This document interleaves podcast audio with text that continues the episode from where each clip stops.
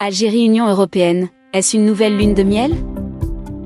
La guerre en Ukraine qui a sensiblement bouleversé les alliances à l'échelle mondiale, pousse l'Europe à regarder davantage vers le sud. Et l'Algérie à la lumière des nouvelles donnes est un potentiel allié qu'il faut coûte que coûte s'assurer.